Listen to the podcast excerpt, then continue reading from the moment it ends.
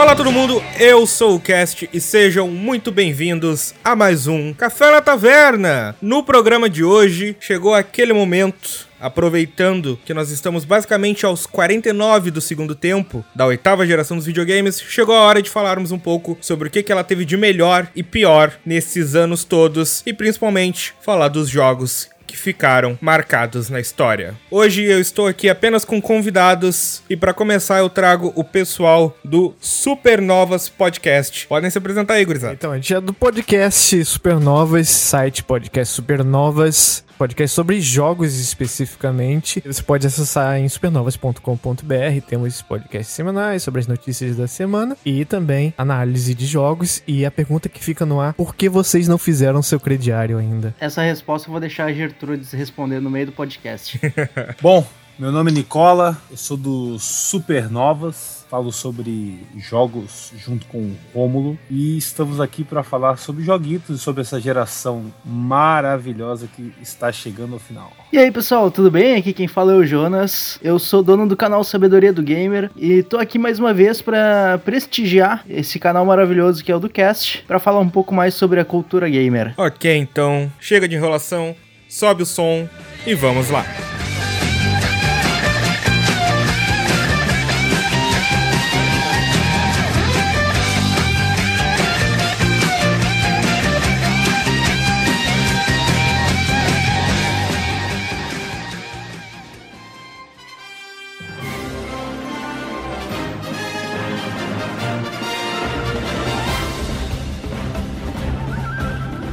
Quero começar, não sei se tem alguém aqui, algum nintendista de plantão, mas para falar logo do elefante da sala. Mano, como é que a Nintendo se encaixa nessa geração que passou? Porque no título do programa a gente tá evidenciando o PlayStation 4 e Xbox One, só que querendo ou não a Nintendo tá aí nesse meio, meio que burlando as regras, tem o Wii U lá atrás esquecido, tem o Switch que não se sabe bem de que geração pertence. É, se as pessoas achavam que o Wii descompassou por total as gerações é porque elas não conhecem o Wii U, né? Que deixou mais descompassada ainda a coisa. Mas ainda dá pra dar uma encaixada, assim, mais ou menos. É só você ignorar o Wii U e pensar que até 2021 já vai ter saído tudo que interessa realmente pro Nintendo Switch. E a gente vai seguindo essa mesma filosofia deles, né? De que não me misturo com a Gentile. É, o grande problema da Nintendo, na realidade, na minha opinião, é o preço. Tu pode pegar qualquer jogo atual, desatualizado, qualquer jogo. Tu vai encontrar ele na faixa de 100 reais até mais ou menos 250. Poxa, jogos de Nintendo 3DS que tu pagaria no máximo uns 60 reais, eu acho que são um convite pro desbloqueio de consoles. Eu não sei se vocês apoiam isso,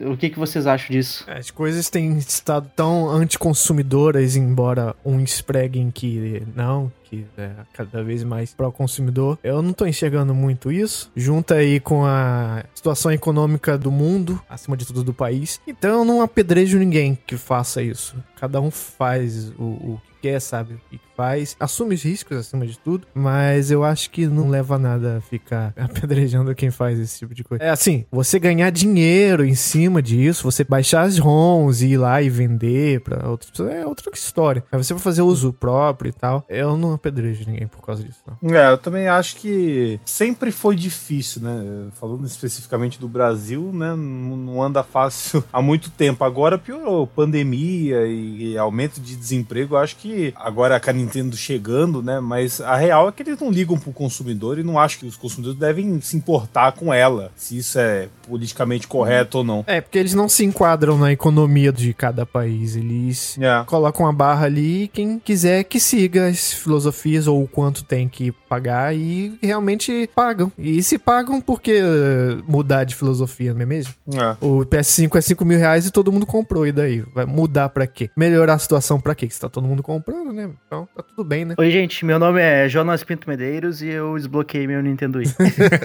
ah, mas é assim, é, depois que morre a geração é meio que não importa mais. O console é da pessoa. Na verdade, por lei, você é dono do console e você faz o que você quiser. A Nintendo tentou mudar isso por lei, mas não conseguiu. Por isso que ela não consegue até hoje combater isso, porque por lei você pode desbloquear porque o aparelho é seu. A história aí de usar o software, aí já é outra coisa. Não dá pra apedrejar ninguém por desbloquear, muito menos um Wii ou um console de outra geração. Bom, depois dessa humilhação pública que fizemos aqui a Nintendo, alguém teria alguma coisa boa pra falar do que a Nintendo deixou nessa geração pra gente? Super Mario Odyssey. É, Breath of the Wild, que foi a aula de game design, né? Estamos prestes a ver o resultado dessa aula, né? Não que o Breath of the Wild seja 100% original, mesmo que a Nintendo já falou, ah, tivemos inspirações claras de Skyrim e tal. Só que ela é como a filosofia japonesa, né? Ela pega um tipo de tecnologia, algum tipo de ideia, mesmo o ocidente cria e aperfeiçoa ela. Exatamente. A brincadeira dos videogames, por exemplo, é uma coisa americana, que ela foi aperfeiçoou de forma que trouxesse de volta ao mercado, por exemplo. Então ela tem essa coisa de pegar uma coisa que você fez e em cima dessa ideia fazer melhor ainda. Então é Breath of the Wild é esse catadão de ideias com a filosofia que quando você junta tudo isso, parece mais uma aula de design mesmo. Acho que é o legado que ela deixa. Exatamente. O que eu acho interessante da Nintendo que ela fez nessa geração é que ela provou por que, que ela tá tanto tempo no mercado. Porque por muitos anos, tipo, época antes de eu mesmo ter nascido, Nintendo soberana. Tipo, líder de mercado em videogames. Ela viu o império dela cair, ela viu ela não estando mais no trono do mundo gamer, vamos colocar dessa forma. E ela percebeu que não adianta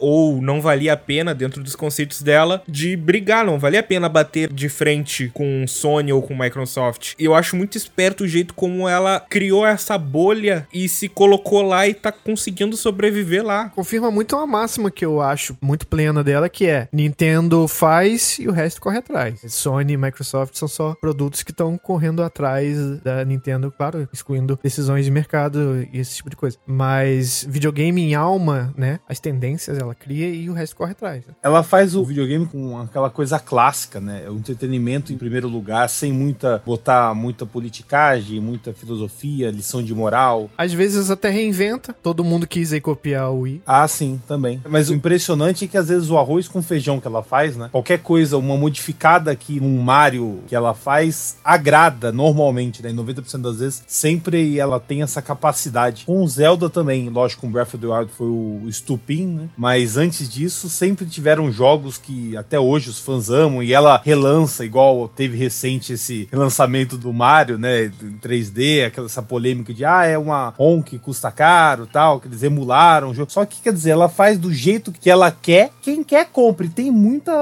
uma base de fãs enorme, né? E assim, sinceramente, se eu tivesse muito dinheiro sobrando, eu provavelmente faria a mesma coisa, assim. Porque em termos de capacidade de criação e de diversão, de experiência, os jogos dela fazem, assim, com um fã, é, é uma coisa impressionante. E há muito tempo, né? É, quantos jogos aí de grande porte, que só são grandes portes porque contam grandes histórias e tem grandes explosões. Uhum. Mas se você tirar fora essa casca, são só jogos com mecânicas medíocres, sabe? É, é o que você falou, é uma casca, né? E de repente, apesar de ter a sua magia, a Nintendo não tem aquela coisa do gráfico, né? Inovador. É, ele, a Nintendo trabalha com o néctar da coisa, né? Aham. E integra isso à economia dela, que é vender um console que custa mais barato pra ela fabricar. Como tá todo mundo cobrando 60 e agora 70 dólares, pra ela tá ótimo, tá uma maravilha, porque daí vamos dizer que os jogos dela com certeza custam menos pra ela fazer, porque não tem toda essa coisa de explosões, motion capture, isso, isso, aquilo, e histórias profundas. Não sei quanto FPS, Ray Tracing. É, e todas essas coisas que vão agregando e deixando os jogos hollywoodianos e muito caros, ela vai e iguala o jogo, que é dessa parte, é claro que ela quer fazer igual. A parte do preço, a parte de ganhar o dinheiro, ela quer botar o valor ali igual aos nossos jogos de PlayStation e Xbox. E aí ela vai fazendo dinheiro com isso, né? como sempre fez.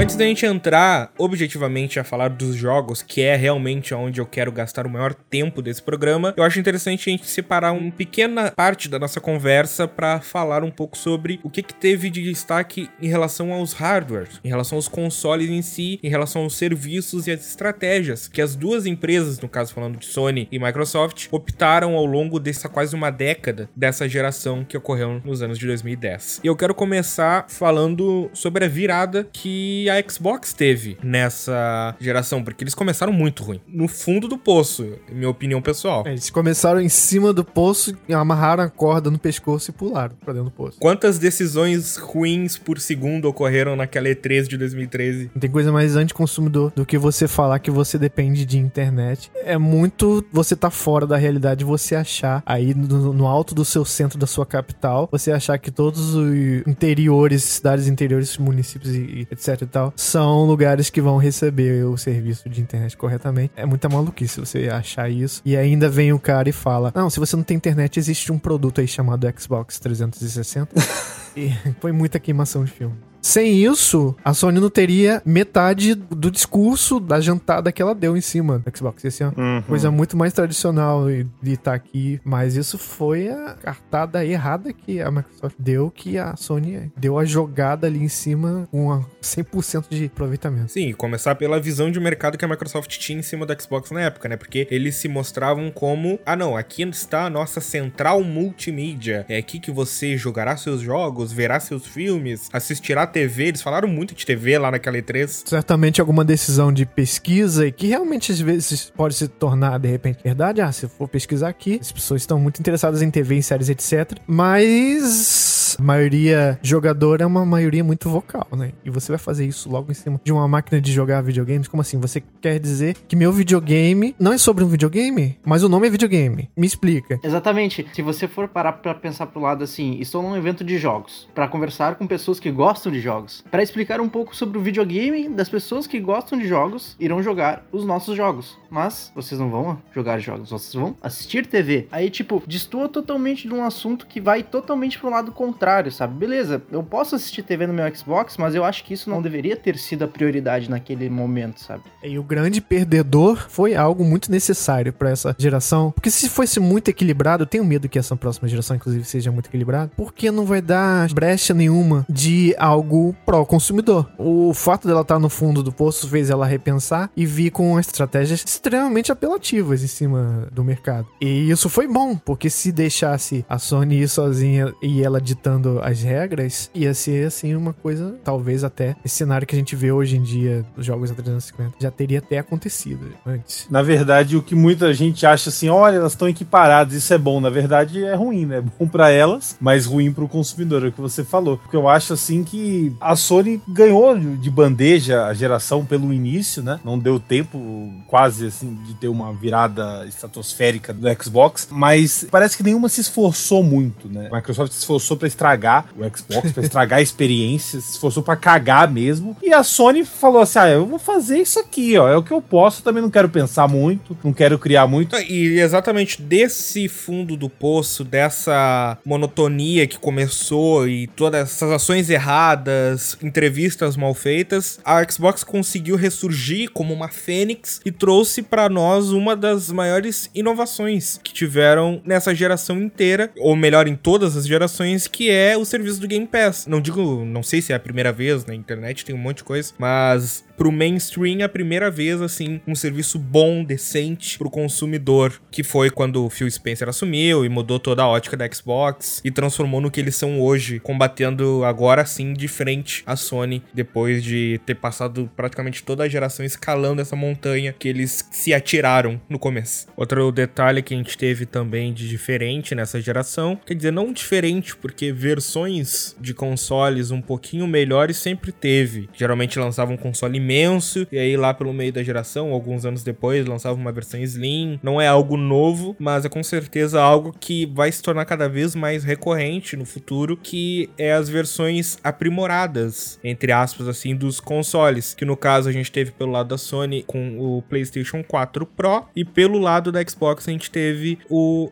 Xbox One X. Qual é a opinião de você sobre isso? Sobre esses consoles de meia geração, assim, que não é tanto assim, mas também não é tanto É, no muito. caso, eles servem pra você alongar um pouco mais, né? Quando a, a tecnologia não é capaz de algo muito superior ao que está sendo usado, eles fazem uma pequena melhora, ou não tão absurda assim, e acabam vendendo um outro console. É, e as peças ficam mais baratas, né? É. Tem quem preze pela imagem, basicamente. né? E quando você vê que tá ficando mornas as vendas, você empacota de novo pra uma nova onda de vendas e tal. É, eles fazem isso desde a época do Super Nintendo, né? Sim. É normal que isso, no meio da geração, acaba tendo um console um pouco melhor. Só que eu acho que em questão a custo-benefício, eu ainda acho que é um pouco caro. Porque, digamos assim, você comprou o PS4, como exemplo, por 1.500. Vai ter que desembolsar mais 2.500 para comprar um PS4 Pro para jogar os mesmos jogos que você roda no PS4 comum. Eu acho que é um pouco de gasto de dinheiro desnecessário. É, porque o pessoal quer mais a sensação de você ter por ter. Aquela coisa que é meio santificada, meio alienígena. Console com design alienígena e tal. Só pra você ter ele na sua estante e ficar é, em paz com isso. Ah,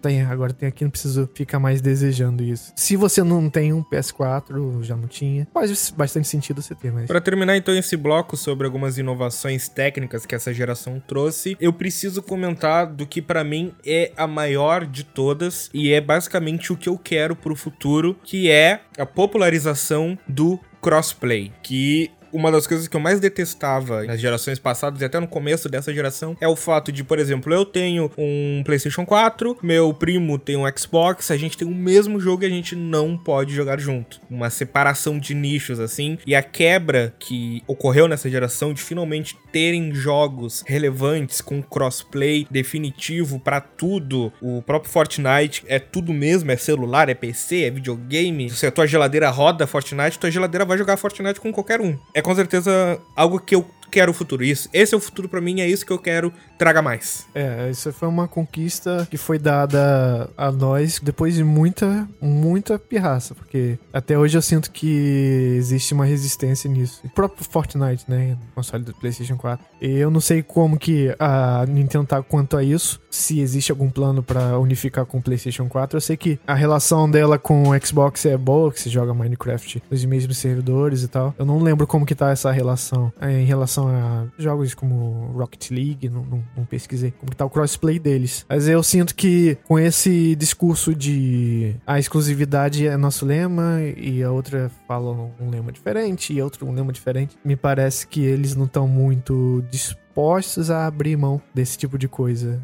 Ah, acima de tudo, a Sony que eu vejo que ela tá cada vez mais se enclausurando no canto dela, querendo tornar a máquina dela a coisa mais separada possível dos outros. Acho que é uma coisa que muitos queriam, assim, há algum tempo, né? Eu confesso que eu não me importo muito com crossplay, porque eu não sou nem de jogar muito online, então não fez diferença no- na minha vida, assim, na, na minha jogatina, né? Se houvesse crossplay entre Xbox nesse momento e PlayStation 4, me custaria 100 reais a menos, porque eu não precisaria comprar o Remnant lá, eu jogava do Game Pass mesmo. Uhum.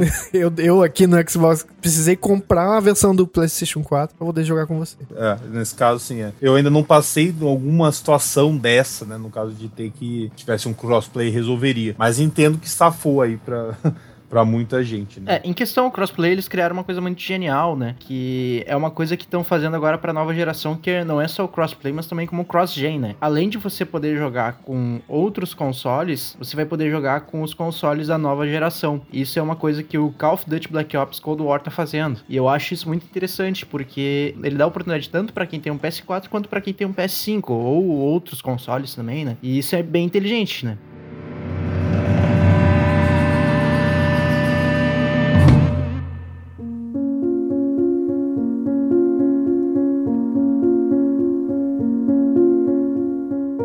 Olá, eu sou a Gertrudes, sou uma garota gamer e amo muito jogar videojogos. Cá estou a falar da minha triste história. Estava conversando com meu esposo Peter sobre o famoso consórcio gamer para jogar jogos legais. Eu achava uma besteira sem tamanho. Onde já se viu um gamer precisar fazer um consórcio gamer para comprar seu console dos sonhos? Eu estava errada. O PlayStation 5 foi lançado e saiu por 5 mil reais. Eu não estava tentando parcelar no meu cartão de crédito em 36 vezes. Iludida, convidei Pedro a ir ao banco, no qual não vou citar o nome, para fazer o famoso consórcio gamer. E vocês vão ficar apavorados com o resultado. Desmaiei na hora. O meu score de limite de crédito para abertura do consórcio foi negada. Nunca fiquei tão desolada com a situação.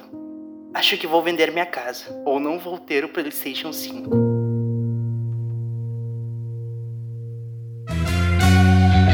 Para entrar então no assunto sobre jogos, finalmente nesse programa, eu quero perguntar para cada um de vocês qual foi a experiência que vocês tiveram nessa oitava geração. O que, que mais jogaram, quais consoles tiveram, se jogou mais no PC. Contem para mim e para os ouvintes. Bastante mundo aberto, né, moço? Muito jogo de mundo aberto demais, como nunca tivemos. Com muita narrativa em cima, né? Uns se esforçando mais, outros se esforçando menos. Uns puxando mais pra gameplay e outros puxando mais pra história. Eu diria que caminhamos, caminhamos em muitos, muitos mapas. Essa foi o que eu acho que marcou a geração. Foram os tais jogos de mundo aberto. Quando eu penso na geração, nossa, são muitos jogos desse tipo. Mas também, para não ser injusto, por outro lado, teve também, para quem quer, né? Uma ascensão muito incrível dos jogos indies pixelados em 8 ou 16 bits. Nicola, aliás, ama tanto. E foi um berço, não que na anterior não tenha feito, mas foi muito festejado, muito alardeado nessa geração. É, não, exatamente. Eu acho que é uma mistura, né? Além, é claro, como eu tenho o PS4, né? Então são exclusivos, assim, que marcaram. E, como, por exemplo, Spider-Man, que sempre eu quis jogar um, um, jogo desse tipo, assim, do, de mundo aberto do Spider-Man, onde realmente você se sente o herói, né? Algo que aconteceu. Um God of War, onde eles mudaram tudo e deu, começaram tudo do zero em um outro universo e mesmo assim deu tudo certo. Então, Red Dead Redemption, enfim, são vários destaques assim, mas é o que o Romulo disse. Na sua maioria, jogos em mundo aberto e entre os indies eu conheci artes que os grandões pouco fazem, assim, como Hollow Knight, Dead Cells, enfim foi uma baita de uma geração. Ainda a raspinha do tacho tá sendo boa também. É, eu não consigo citar títulos em especial porque eu joguei muitos jogos na minha biblioteca da PSN. Eu acho que eu passei mais tempo comprando jogos do que jogando jogos.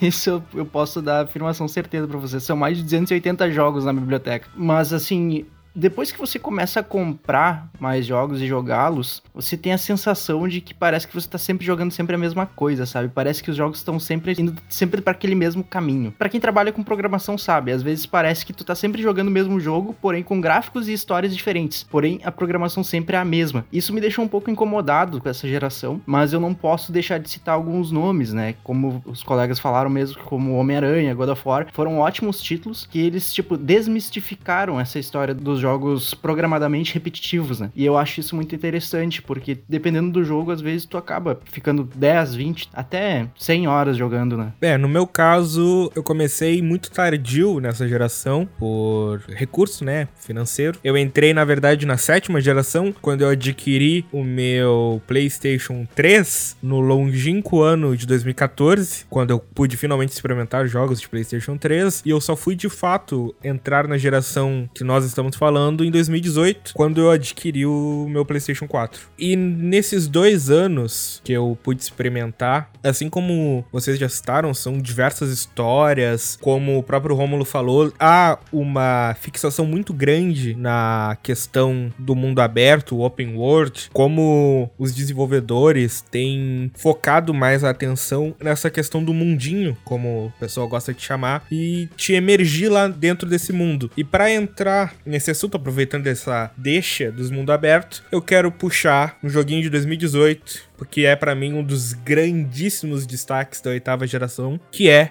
Red Dead Redemption 2.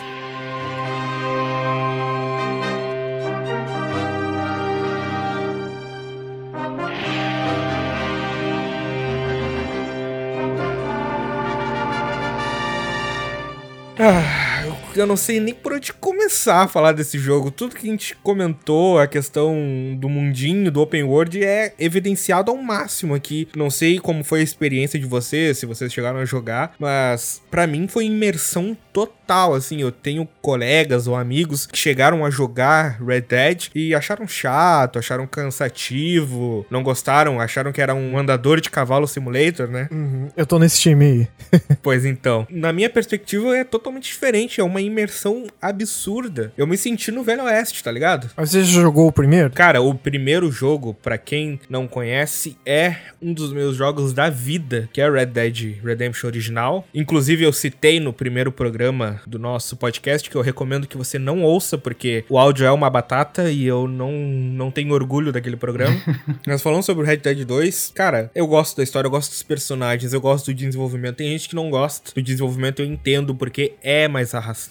Os capítulos são longos, o primeiro capítulo se arrasta e depois tu tem que mover todo mundo. E é um monte de personagem, e tu tem que montar um acampamento ali, um acampamento aqui, e tu tem que cuidar, e tá toda hora tu tá andando na estrada pensando em um milhão de missões e de repente alguém tenta te assaltar, ou aparece um cara que foi picado por uma cobra pedindo remédio. É um mundo muito imenso e tem gente que não curte, ou tem gente que não emerge da forma que a Rockstar espera. Porém, não foi esse meu caso. Eu emergi completamente. Eu me apaixonei pelo mundo, eu me apaixonei pelo jogo. Tem vezes que eu me pego simplesmente ligando o jogo, colocando o fone, andando de cavalo pelo deserto, pelas florestas, subindo as montanhas, só pelo prazer de estar dentro daquele mundo. É, em parte de imersão, ele é um jogo muito bom no que faz, né? A construção do mundo. Só que para mim, ele faz parte também, ao mesmo tempo, da filosofia de jogos de Rockstar. E para mim, ao longo dos anos, está envelhecendo um pouco mal em termos de game design. É aquela história, não é na única que faz isso, mas vão tacando nuances, histórias muito boas. Esse jogo é muito bem escrito. Os gráficos são muito bons.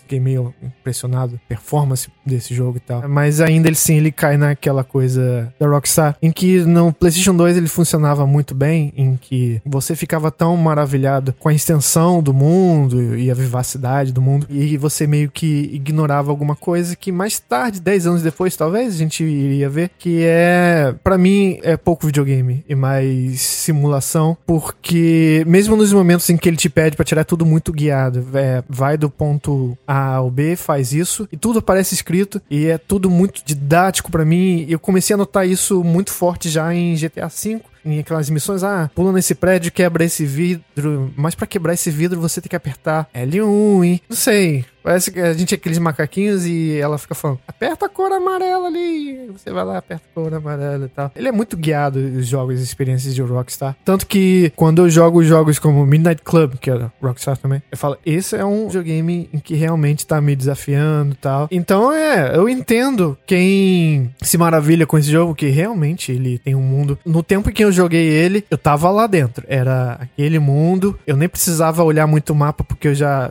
vinha os caminhos e tudo muito folclórico e tudo muito crível. Só que quando eu olhava assim, entro nesse trem aqui e aí aperta tal botão para render tal pessoa. Agora aperta bola para dar um tapa na cara da moça ali. Eu não sei qual era a diversão disso, de você estar tá tão, tão guiado. Parece um grande tutorial de, de, tudo. De novo, é, entendo quem tá ainda maravilhado com essa coisa de mundo aberto e tal. Como eu nunca larguei videogames, sempre joguei em, em todos os anos, fica mais difícil de engolir às vezes essas coisas. Eu gosto do Red Dead Redemption 2 bastante, assim, eu foco basicamente nos jogos em roteiro, em geral, jogos de mundo aberto, como após jogar jogos tão bem escritos como The Witcher 3 e Red Dead Redemption 2, é o que eu foco na hora que eu vou pegar uma história, eu quero sentir ela, e eu acho que o Red Dead faz isso muito bem. Além, é claro, dos gráficos tal, tem bastante eventos acontecendo ao mesmo tempo, né? Tem bastante coisa para fazer, mesmo muitas delas sendo guiadas, como o Romulo falou. Eu consegui me divertir bastante com o tempo, como o jogo é bem longo, né? Mesmo se você focar na história principal, apesar de eu nunca conseguir fazer isso, sempre fiz opcionais. É, o combate acabou cansando um pouco, assim, mas a imersão, quer dizer, eu queria ir pro Velho Oeste, vou ligar o Red Dead 2, e vou estar tá ali. A imersão foi enorme e principalmente não joguei o tempo todo com aquele recurso do HDR, foi basicamente na reta final do jogo, mas quando eu pude jogar com esse recurso mudou completamente. Assim. Eu não foco em gráfico, mas nesse jogo fez toda a diferença. Então realmente foi marcante. Eu joguei o primeiro, sim. Gosto tanto quanto gosto desses. Não consigo nem diferenciar muito. Apesar de, da evolução gráfica e de mecânicas em geral. Eu não joguei. não sou capaz de opinar. não sou capaz de opinar. é que, tipo, os jogos da Rockstar, eles realmente eles têm uma narrativa muito boa, mas eu ainda acho eles muito caros pra época deles. Como vocês podem pegar, digamos assim, qualquer oferta da PSN, da Live, vocês vão encontrar jogos que foram lançados no mesmo período e já estão saindo por, tipo, de 30 a 50 reais, como exemplo. Os jogos da Rockstar, eles vão estar, tá, tipo, entre 100 e 130 reais, ou até mesmo 290, preço de lançamento. Aí não são muito convidativos a comprar, né? Eu enfrento esse dilema quando eu via, que eu não dou mais dinheiro pra ele, mas quando eu vi os jogos do David Cage, porque é o negócio que você vai comprar preço cheio é uma história, começo, meio e fim. Pra mim não interessa repetir ou fazer respostas diferentes e tal. Consumi a primeira vez a história, morreu quem tinha que morrer e essa pra mim foi a experiência que ficou. Então eu não volto mais pra ele. Então, repente, aquilo foi um filme mediano que me custou 200 reais. Como funciona isso? o GTA, ele tem essa coisa de que eu não gosto muito de ficar zoando na cidade. Eu gosto de ir muito mais focado nas coisas que o jogo tem me apontando, né? Quando eu vou comprar um GTA, um Red Dead, eu tô comprando este mundo, eu tô, estou pagando a licença de jogo porque foi um mundo que deu trabalho de fazer. E para mim, quando eu quero jogar videogame, eu pego coisas mais mecânicas com jogos que talvez a gente fale mais tarde. Mas se eu quiser entrar no mundo e me sentir lá, especialmente, e deixar um pouco de lado videogame por videogame, puro, puro, puro mesmo, ah, os jogos da Rockstar são uma boa proposta pra isso. Que é realmente isso, quando tu compra um GTA, Red Dead, seja qualquer um deles, tu não tá apenas comprando a história, sei lá, a história do CJ, a história do John, a história do Arthur, a história do Trevor. Não, tu tá comprando o um mundo, tá comprando Los Santos, tu tá comprando. É, o grande personagem do GTA e Red Dead é a cidade, o mundo. Exatamente.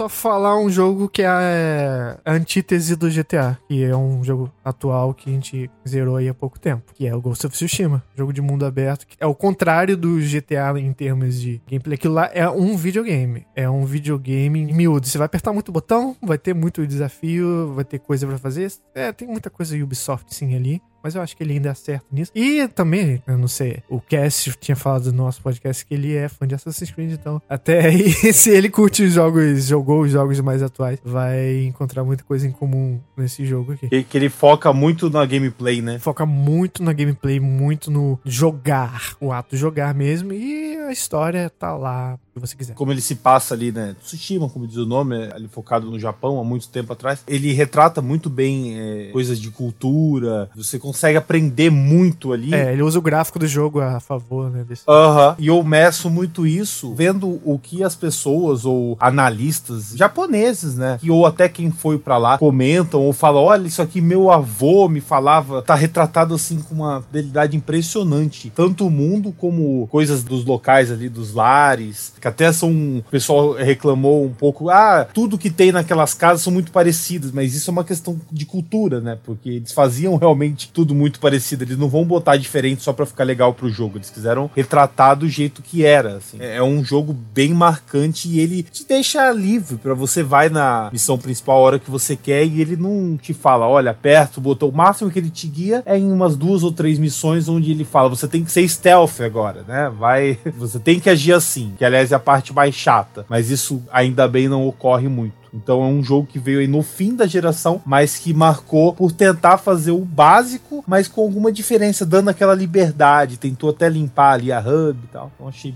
bem legal. Vou dar o papel do Jonas aqui, porque eu não joguei. Bota no backlog. Vale a pena então? Você recomenda? Vale, ah, vale. vale. Não, não escute a crítica, não.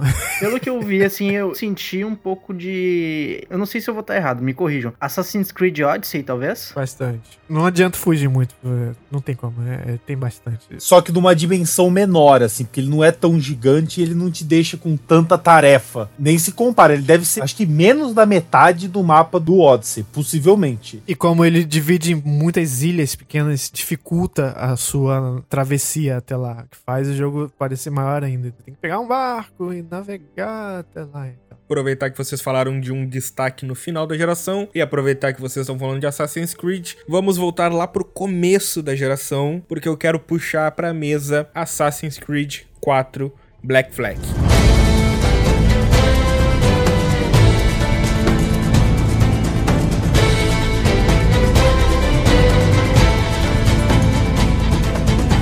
Que para mim até hoje é o jogo máximo de piratas que tu pode encontrar de qualquer ano, ou qualquer geração, ou qualquer console. Com cerveja. É um jogo de piratas e nenhum é, chegou aí pra provar o contrário, tirar o pódio dele. Tentaram até com Sea of Thieves, Nossa. mas não pegou a mesma essência, né? É, uma proposta bem, bem diferente também, né? É. Eu nem sei se tentaram, parece que eles nem fizeram muita força, não. Black Flag cai nessa categoria que a gente tá vivendo agora, né? Ele é um jogo de meia geração. E aí, quando você vê o jogo, você tinha a opção. Ou eu jogo aqui no final, no meu PS3 360, ou pego a versão gráfica ligeiramente melhores no PlayStation 4, né? Xbox One. Mas mesmo assim, é um jogo que funcionou bastante. Ele é pra mim muita coisa, não digo parecida, mas semelhante ao que eu falei do Red Dead no bloco passado, só que no mundo de piratas. Então, eu às vezes esquecia que eu tava jogando Assassin's Creed. Se o personagem que tá na minha tela não tivesse de capuz ou tivesse uma Hidden Blade, eu me esqueceria muito fácil que era um jogo de Assassin's Creed, porque tu tem o teu barco, e tu tem que cuidar do teu barco, e tu tem a tua tripulação, aí tu vai indo de ilha em ilha, aí tem determinadas zonas no mapa que tu não pode ir, aí às vezes se tu faz merda vai vir um monte de caçador atrás de ti, vão ficar os soldados cuidando tudo que tu faz. Principalmente, acho que o maior acerto é pegar e retratar uma era pirata onde ela de fato aconteceu que foi no Caribe. Então é muitas ilhas, é muita zona tropical, é muito esse contexto histórico que é algo que Assassin's Creed sempre trouxe muito bem, falando de piratas, contexto histórico, eles mataram a pau. E é pra mim um dos grandes destaques e é algo que, ó, correu há muito tempo atrás. Eu tenho um soft spot pra jogos com setting tropical, então não tem como eu não gostar. E, inclusive, também uma menção rosa à expansão standalone dele, Freedom Cry, que também é muito bom. É, esse jogo realmente eu sempre fui fã de histórias de, de pirata, enfim. Jogar ele foi incrível. Eu me senti realmente naquele universo e navegando e aí com aqueles você acha aqueles navios lendários, tal. Foi uma, uma experiência realmente que marcou. Como o Cast tinha comentado, eu também acabei comprando um console em 2018, no, no final de 2018, na verdade. Então foi um dos primeiros ali, um dos primeiros cinco jogos mais ou menos que eu joguei. Caraca, que experiência! Eu, foi tipo um final de semana de folga. Eu matei o jogo e foi sensacional, assim. Realmente é o Assassin's que eu mais gosto, apesar da temática da mitologia do Odyssey, eu talvez preferi. Esse, sem dúvida, foi o Assassin's que eu mais gostei até agora. Essa questão que eles querem agora de fugir das origens dos três primeiros, eu já queria aquilo de volta, mesmo que tivesse ficando repetitivo, sabe? É aquela coisa assim, é aquele modo o jogo Ubisoft é lá Far Cry que eu quero mais e não, não quero que mude tanto. Talvez aí também já enquadrando coisas mais ou menos ali do começo da geração, né? Eu não sei se vou pegar de surpresa todo mundo aqui, mas The Witcher 3.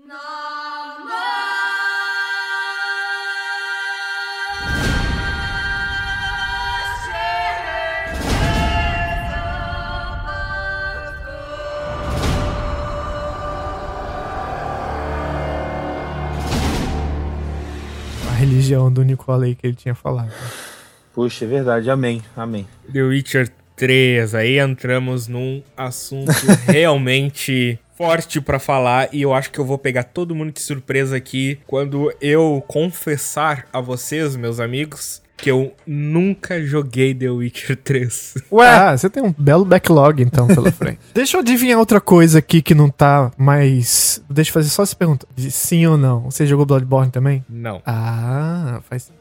Tem um backlog bem interessante aí pela frente. Deixa eu só fazer essa menção aqui, aproveitar que o Romulo puxou. Segundo o Gabriel, que não pode participar com a gente hoje, The Witcher 3 é o jogo da década. É, o meu só não é porque ele entra assim, muitos graus acima de Red Dead, que ele é um jogo muito, muito, muito bem escrito. Então ele vale a pena encarar. Ele não é um jogo que vai te agradar lindamente assim. Eu não sei os fãs como Nicola, não sei, né? Mas na gameplay de controlar mesmo a batalha não é a melhor coisa do mundo, mas a lore dele e as histórias são tão boas, tão boas que não consegue ofuscar. É, o que acontece? Esse jogo eu vou perder só 40 segundos, mais ou menos, falando mal dele. O resto tá falando bem.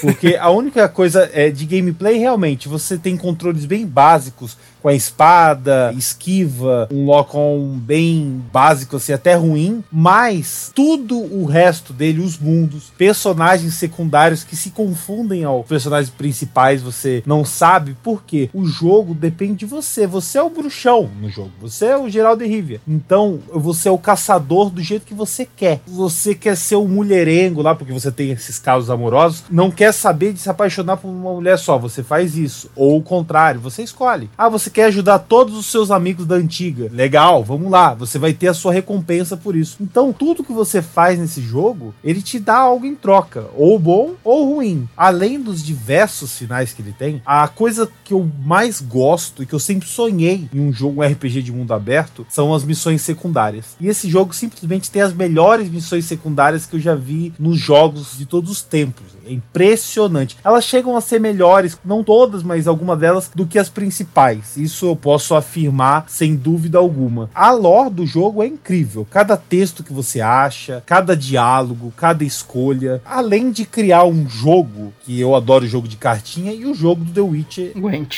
é incrível. Né? E foi criado dentro desse jogo. Ou seja, você perde 20 ou 30 horas ali só pra você jogar isso. Você vai perder. Se não perder isso no Follow igual eu, vai perder no mínimo 10. Se você não fizer isso, você vai estar tá perdendo muita carta tal. Você acaba tendo que jogar em alguns pontos para você ganhar cartas raras. Então, você falou que o Gabriel, né? Isso. Falou que é o jogo da década.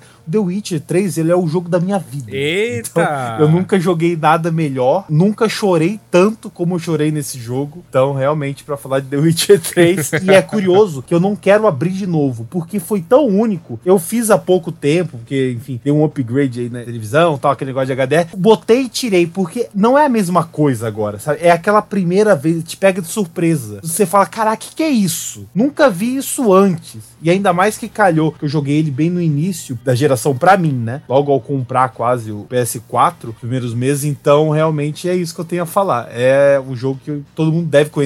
Agora aumentou um pouco o preço, ele tava ainda mais barato, eu adquiri ele por 36 reais com as DLCs na época. Agora tá em média com promoções 60, 70 da PSN, mas vale muito a pena. Se você for focado na principal, missão principal, você não vai gastar em menos de 50, 60 horas, porque o jogo vai te levar para outros cantos. É incrível. Não tem mais o que falar. Fala assim, então tá, né? Vamos só acabar o bloco aqui, deu. Encerra o podcast. Então tá, né?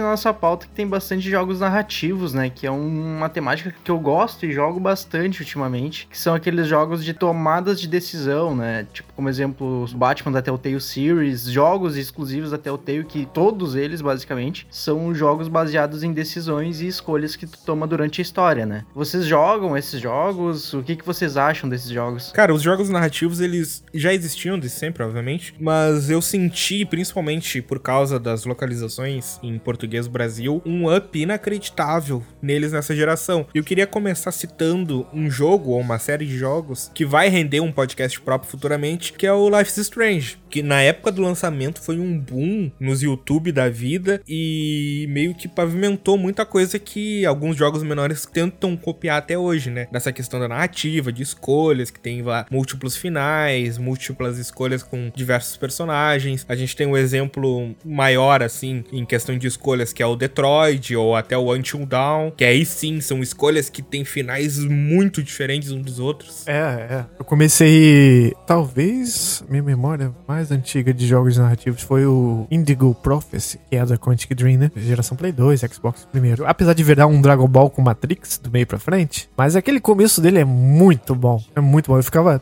tremendo, literalmente, no controle. Que você acorda num banheiro de lanchonete, descobre que você matou uma pessoa ali dentro, e como o jogo divide a tela mostrando o que, que tá acontecendo na lanchonete do lado de fora. E aí você vê que tem um policial lá. Esquema Hitman, sabe qual é? E aí ele vai entrando no banheiro e você tem que pensar rápido e fazer. E aquilo era muito incrível pra época. E aí foi realmente, é, né, acontecendo os jogos da Telltale. Pra mim, o auge, assim, jogos puramente narrativos, talvez tenha sido o The Walking Dead inclusive ganhou o melhor jogo do ano, né? Primeira temporada especificamente. Foi bem incrível. Mesmo caso do Nicola, nunca mais toquei nele. Não sei como funcionaria esse dia de hoje. Mas é uma memória que tá muito boa ali. E vem esses jogos que tem pequenas gameplays, vão jogando ali um pouquinho de gameplay, cada vez mais e mais e mais, mas com grande intuito de narrativa. Eu até incluo Witcher um pouco nisso, e Mass Effect, que é outro também, muito puxado na narrativa. É uma coisa muito boa. Às vezes há de se ponderar de se esses jogos fossem traduzidos pro cinema, não sei se teriam o mesmo frescor ou a mesma genialidade. Às vezes o fato de você estar tá dando interatividade a ele que é o barato mesmo. Existem algumas coisas muito bem escritas, como por exemplo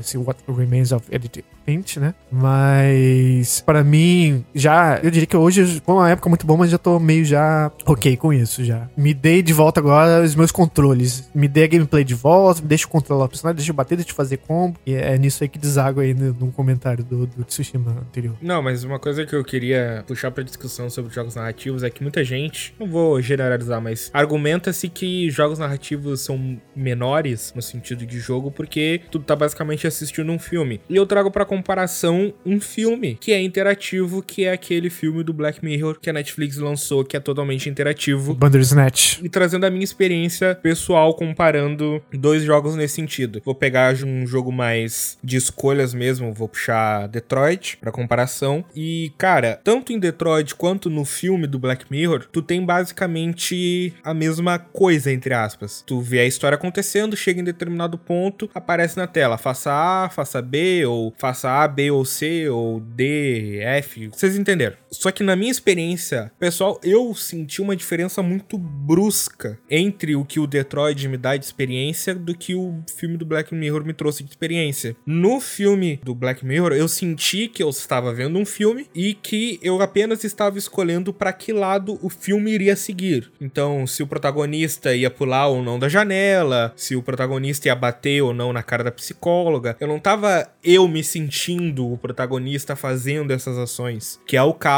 que é aí sim dos jogos narrativos. Quando eu joguei Detroit, quando eu rejoguei Detroit, eu me sentia como o Connor fazendo as ações, a Kara fazendo as ações, ou o Marcos fazendo as ações. Eu estava muito mais imerso ao jogo, talvez podemos falar do tempo, que Detroit é muito maior do que o filme do Black Mirror, né? Tem uma ligação muito forte, porque o Detroit ele tem o luxo do character building. Porque o Bandersnatch, né, o filme que você falou, ele joga muito só o, o principal, vamos dizer, o babado principal para você decidir. Nos jogos de videogame, não. Cada caminhada que você dá num shopping, você vai na praça e tem pessoas tocando música, como tem no Detroit e tal, faz parte da experiência. Uma pessoa pode até dizer que não, mas sim, vai estar trabalhando. Cada vez que você pega uma escova pra escovar o dente, cada vez que você pega um pincel para desenhar uma arte, você sendo um android e tal, isso constrói na experiência em geral do jogo, o que o filme não vai ter. Então, o videogame ainda tem essa vantagem aí de character building, que outrora só talvez um grande seriado de TV poderia produzir algo parecido, mas ele também precisaria de muito tempo e não teria essa coisa de você que fez. E uma coisa desse Detroit, por exemplo, que eu joguei, eu gostei bastante, ele faz você se sentir o personagem com ações bem básicas. Tem hora que você tem que varrer. São essas coisas mundanas que compõem.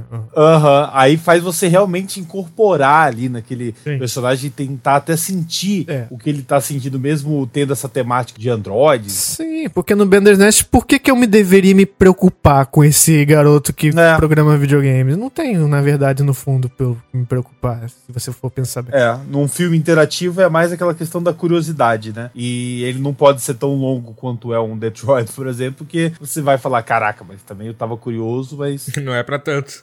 é, não é para tanto. Talvez uma série com episódios semanais de 18 minutos, desse modo até funcione. Fica a base da curiosidade. Agora, Detroit não. Tem uma jogabilidade interessante. Eu também não sou daquele assim, nossa, gostei tanto que eu vou tentar fazer diferente, diferentes finais, sabe? Não tem essa, essa pretensão, não. Eu gosto de fazer o meu final, o que aconteceu comigo ali, lembrar aquilo e contar, o meu aconteceu isso. Ah, o seu colega foi diferente. Ah, bacana. Mas não ficar, ah, vou fazer 100%. Eu, pelo menos, não tenho esse estilo. Acho que é, o que vale para mim nos jogos é a experiência. Quando eu termino ela toda, assim, que ela quer me contar de conteúdo principal, eu não costumo reviver, não. Tirando jogos muito, né, criativos e jogos fora do comum, como o da Nintendo, por exemplo, aí não tem como. Mas enfim, os jogos narrativos eu gosto. Não acompanhei muitos. O Batman, por exemplo, que foi citado, eu tô com ele instalado agora, primeiro capítulo, pra ver se eu pego, que ele tá em promoção, né? Pra ver se eu pego e gosto, porque eu gosto muito do Batman, meu herói favorito da DC, então é provável que eu goste desse jogo, é, tratar da história focada. Sou suspeita a falar porque eu joguei todos os quatro jogos, né? Aham. Eu não sei se. Qual foi o Batman que você comprou? Ele tá aquele Shadow Mode que é novo, né? Que é. Eles tipo refizeram os gráficos do Telltale Series do Batman e do Season Pass lá do Enemy With. É, são oito episódios. Essa série é maravilhosa, é muito boa. Ela te dá uma ideia diferente, assim, sobre o universo do Batman. É como se você vivesse no multiverso do Batman, basicamente, né? Desculpa que você falou uma ideia diferente, eu fiquei um pouco preocupado. Ele muda muito, o multiverso me assustou um pouco esse negócio dessa ideia diferente.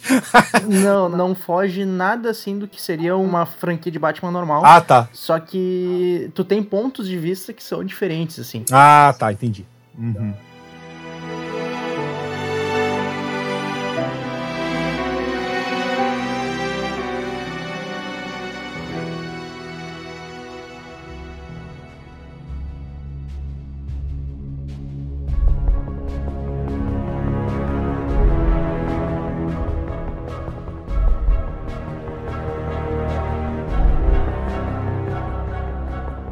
Jogo que é totalmente diferente da gameplay, tem uma narrativa muito boa, que é- você pode jogar como se fosse uma série, que é uma série na realidade. É a trilogia Arkham do Batman. Não sei se vocês já jogaram. Joguei, joguei. Dois deles são da outra geração, né? Aí o terceiro, ele foi um pouco criticado por causa que você passa muito tempo no carro dele.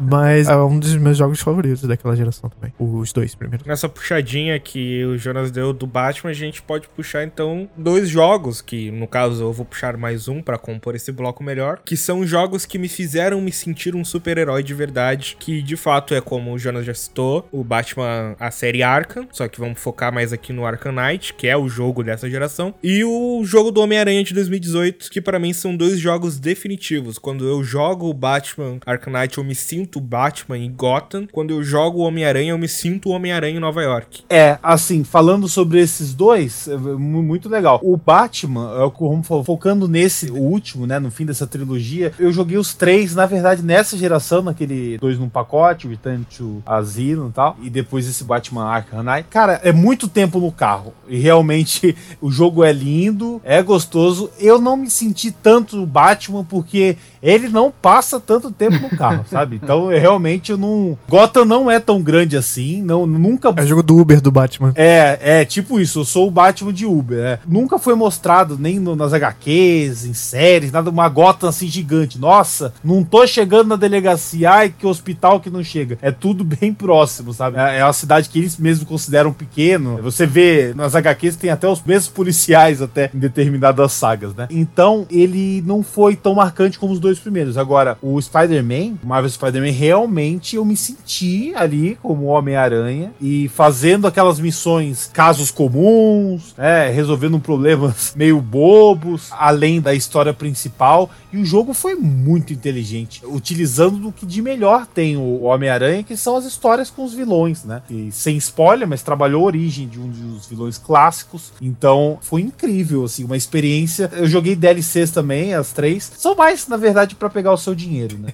Quem diria? É, pra variar, né? Ela funciona como toda DLC costuma funcionar mesmo. E traz uma hora e meia de história principal pra cada parte da DLC, que eles dividem em três, né? Hoje em dia ela tá custando quase o preço do jogo, que vira e mexe tá em promoção. né? Mas o Homem-Aranha, sem dúvida, é um dos melhores exclusivos, assim. Ele. Tô querendo muito jogar o próximo, que deve ser uma DLC um pouco mais longa, né? O standalone aí do Mais Morales. A DLC eu recomendo se você fizer que nem eu, se você comprar na promoção as três por. Eu peguei acho que 27 reais na época na PSN. Aham. Que aí sim você tem pelo menos umas 5 horas, assim, 6 horas, se você buscar 100% assim. Se você gostou, assim, você se embarcou no mundo do Homem-Aranha, é realmente. Vale a pena, mas assim, não é aquela coisa obrigatória porque é como se o roteirista fosse outro, nem sei se é outro, aliás, é porque muda muito, sabe? A pegada da história é totalmente diferente, não tem o peso emocional que, que tem a Não, não primeira. chega nem perto. Parece uma side quest do jogo, tá ligado? Isso. Eu acho que serviria bem como side quest. é. Na verdade, ela meio que introduz um pouco do que vai ser a DLC numa das side quests e depois ela te vende a DLC. Separado. Sou suspeito a falar sobre o Batman de Uber, do Batman Arkham Knight, porque eu passei mais tempo planando do que andando no carro. Pra eu não ter essa sensação de que eu passava muito tempo dentro do carro, sabe? Não, só falando do carro, assim, eu concordo. Eu realmente não acho que era necessário tanto o carro assim, porque eu gosto, assim, da jogabilidade do carro. Só que eu acho que tornar ele obrigatório demais, principalmente na campanha principal, tende ao desgaste, tá ligado? Aí, tipo, tu tá numa missão ali, aí tu vai fazer não sei o quê, aí chega alguém no comunicador, Batman, está vindo 37 tanques. E tu, não, não quero enfrentar 37 tanques, mano. Isso não acontece. A introdução dele é tão promissora, né? Naquela lanchonete lá. Nossa, muito. Você acha que vai ser um negócio mais contido, sei lá, mais próximo de pessoas. Não, você tá enfrentando tanques e coisas grandes com carro que só te espinha pra tudo que é lado. Você vai dar altos pulos em cima do prédio com o carro, destruir as coisas e soltar tiro. O início é incrível, só não é melhor que o do primeiro, mas é incrível. Eu acho que mais imersivo do que pode agregar, talvez, seria o livro, né? Porque depois eles foram feitas novelizações do terceiro jogo. Eu não sei porque que eles não fizeram do primeiro e do segundo, porque, como vocês sabem, no último jogo ele conta acontecimentos dos jogos anteriores, mas esse livro existe. Eu tenho ele aqui em casa, inclusive. Abrindo um parênteses assim da série Arkham, já que a gente entrou no assunto. Pra mim, o melhor jogo, assim, definitivo do Batman. Pra mim, o jogo definitivo do Homem-Aranha é esse Homem-Aranha do Play 4. Não tem outro jogo que eu consiga jogar e eu me sinta tão Homem-Aranha quanto foi nesse jogo. Tem vezes que, sei lá, mano, eu quero entrar num mundinho ali só pra bater nos vilão, passear, tirar selfie com o pessoal, andar de metrô, só porque sim, sabe? Eu já zerei o jogo, já tem 100%, não existe mais nada pra eu fazer. Acho que é o único jogo de Play 4 que eu platinei pra valer. Só que no caso da série Arkham, eu não acho o Arkham Knight a experiência definitiva. Eu sou muito mais fã do Arkham Asylum, o primeiro jogo. Eu também. Que eu joguei lá no Play 3. Porque eu gosto da experiência de tipo, ok, eu sou o Batman e eu estou preso no Asilo Arkham, nessa ilha, e todos os vilões que eu prendi aqui estão soltos. Eu acho isso uma adrenalina muito irada que o jogo conseguiu proporcionar. Eu gosto por causa que o tamanho dele é o tamanho certo. Depois no City é um jogo ótimo e tal, mas ele começa a cair na farra do mundo aberto. O Asylum sabe contar muito bem com aquele pouco espaço que ele tem. Sim, é um espaço aberto e tal, mas não chega a ser uma cidade toda. É como tu falou antes, é o apelo ao mundo aberto que começou lá na geração Play 13 e se consolidou na oitava geração. Eu gosto mais dele porque cada canto parece que conta uma história e não é uma rua qualquer que você nem sabe mais onde você tá. O que, que é aquele trecho com o espantalho? Exatamente. É um dos top momentos memoráveis da geração. Exato.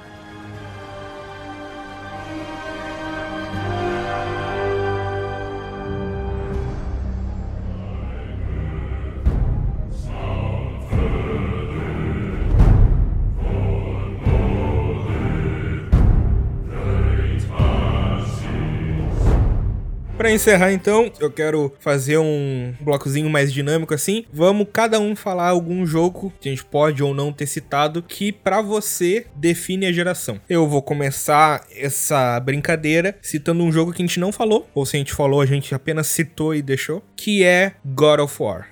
God of War pra mim define a geração porque ele tem um mundo aberto, ele usa muito bem desse mundo aberto, ele tem uma história muito impactante, ele tem um gráfico e um design de som muito imersivos e o acima de tudo, ele tem uma gameplay muito, muito muito viciante. Pra mim, aquele estigma de God of War é só ficar apertando quadrado, quadrado, quadrado, quadrado, morreu com o novo God of War. Tu tem estilos diferentes de usar o machado, tu adquire outras coisas mais pra frente que eu não quero dar spoiler. Então, sabe, é uma jogabilidade diferente. O desafio das Valkyrias trouxe uma imersão completamente diferente da campanha principal. É um desafio de verdade, que aí sim, tu prova que tu é realmente o Kratos. E pra mim, ele é com certeza o jogo que define a oitava geração. Parênteses, porque eu ainda não joguei The Witcher. O God of War pra mim foi o jogo do ano de 2018. É meio que fácil, assim. Gosto muito desse jogo. Mas eu acho que o jogo, pra mim, que define a geração, não vai definir pra muita gente, porque ele é um jogo que tá num lugar só. E é o que eu já falei já lá no começo, que é Breath of the Wild. Ele define muito a geração, porque, de novo, só repetindo a mesma coisa. É a aula de design, você pega o mundo aberto e nem com hardware potente você tem, mesmo assim você consegue fazer com tanto louvor esse tipo de jogo. Só que aí tem essa coisa, Ele tá preso numa plataforma da Nintendo que, principalmente no Brasil, a minha visão total é de que o PlayStation dominou tudo e talvez isso tenha obscurecido muito a mente das pessoas. Então, quem me dera que esse jogo pudesse ser jogado em outras plataformas. Mesmo que eu não gostasse dele tanto, mesmo assim eu recomendaria ele como um jogo definitivo da geração, porque os frutos dele ainda vão render bastante ainda nessa próxima geração. É algo bem, bem extraordinário. Eu gosto de contar uma história rápida como exemplo de genialidade dele, né? Ele tem esses tempos em que você tem que fazer puzzles e um deles é você arrastar, eu até contei isso pra Nicole, tem que arrastar umas caixas de ferro e no chão tem umas canaletas eletrificadas e você precisa arrastar essas caixas para que uma tenha contato com a outra e ligue uma porta, acione algo. Então você arrasta do chão, uma canaleta com a outra faz contato por causa da caixa que tá ali no meio que você arrastou. Se você estiver se sentindo muito esperto ou se você estiver com preguiça, na verdade o que você precisa fazer ali você quiser e não tá nem escrito em lugar nenhum no jogo, dropa suas armas de metal no chão e que a arma vai fazer a ligação também, porque elas são de metal. E só esse detalhe, assim, muito orgânico. Então, as armas no chão, elas funcionam também como condutoras de eletricidade. Eu achei, é, assim, de explodir a cabeça. Então, eu vejo muito discurso de muitos jogos falando, faça as coisas da forma que você quiser. E só nesse que eu sinto que isso é plenamente verdade. Faça as coisas, inventam um jeito aí. E existem muitos, muitos modos de fazer alguma coisa. É, é bem impressionante o jogo. Assim, definindo a geração, eu iria dizer, talvez não um jogo, porque o meu jogo da vida é The Witcher 3, né? Como eu já disse, então ficaria muito fácil. Mas é, essa geração, para mim, foi de algo que eu não conhecia até ela, que era os jogos indies e não nessa profundidade. Então, é a geração que eu vou me lembrar que nunca antes eu, eu joguei algo como Hollow Knight, por exemplo né? Onde ele me proporciona uma arte incrível com pouquíssimos recursos seu jogo indie, baixos recursos, uma jogabilidade muito boa, um combate super preciso e desafiador. E dando essa liberdade com que o mundo aberto, essa questão de você fazer do jeito que você quer, até o que o Romo falou do Breath of the Wild, que dá essa liberdade real na mão do jogador. Hollow Knight fala assim: olha, esse é seu objetivo, faça ele do jeito que você quiser. A história do jogo é essa aqui, ó. Agora, se você quiser ficar encontrando o boss dos mais de 50 boss que existem no jogo, você sai pra procurar aí os boss. E suas habilidades e upando. Foram em torno de 35 horas, assim, deliciosas de Hollow Knight. E eu achei incrível por ser indie. E junto com ele, eu boto o Dead Cells, que é o roguelike de verdade, assim, no sentido que você sabe que você vai morrer. Aquele tipo de jogo que você morre e começa de novo, né? Desde o início da primeira fase. Só que aí você vai upando e tendo novas habilidades, usando novas novas armas. Ele, é, apesar da arte um tanto pixelada, a arte muito bonita, ele tem um foco no combate e especificamente dos golpes. É uma velocidade, é uma precisão, é uma dinâmica. Você fica à vontade de estar tá correndo igual o personagem, sabe? E é o único que me desafiou até hoje, como eu disse que eu sou daqueles que joga uma vez, termina e larga. Eu terminei esse jogo no dia que eu comprei e eu tô jogando ele ainda, porque as outras dificuldades, elas trazem novas coisas. A parte Metroidvania desse jogo aparece acontece a partir da primeira vez que você termina. Então é aí que para mim a diversão realmente começou. Fica aí algumas recomendações indies que marcaram para mim essa geração. Bom, para mim, eu acho que você pode até rir. Tony Hawk Pro Skater HD 1 e 2. É um jogo simples, é um jogo que te agrega nostalgia, tipo, para quem jogou os Tony Hawks antigos e jogou os novos, sabe que os novos acabaram sendo um pouco decepcionantes, né? Mas ele te agrega, além de tu sentir um skatista de uma forma meio irreal, tu sente como se tu esteja ali. Ele te traz para uma parte da infância que tu não imaginava que tu chegaria, por vários motivos. Level design, obviamente, por causa dos mapas, e por conta da personalização dos próprios personagens, que tu te lembra, caraca, eu fazia tudo isso aqui quando eu era mais novo. E isso é muito legal, tu puxar uma parte da tua infância, assim, e lembrar que tu jogou aquele jogo quando tu era mais novo e tá jogando ele refeito da mesma forma atualmente.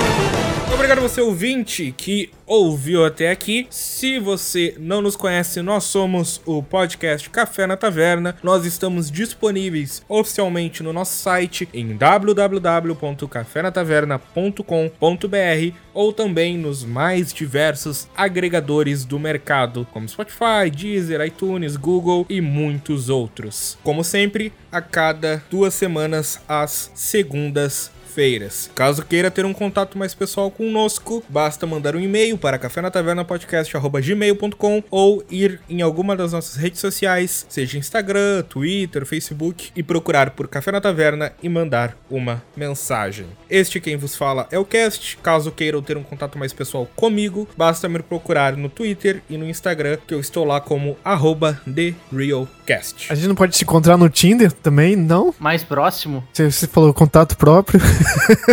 contato perto.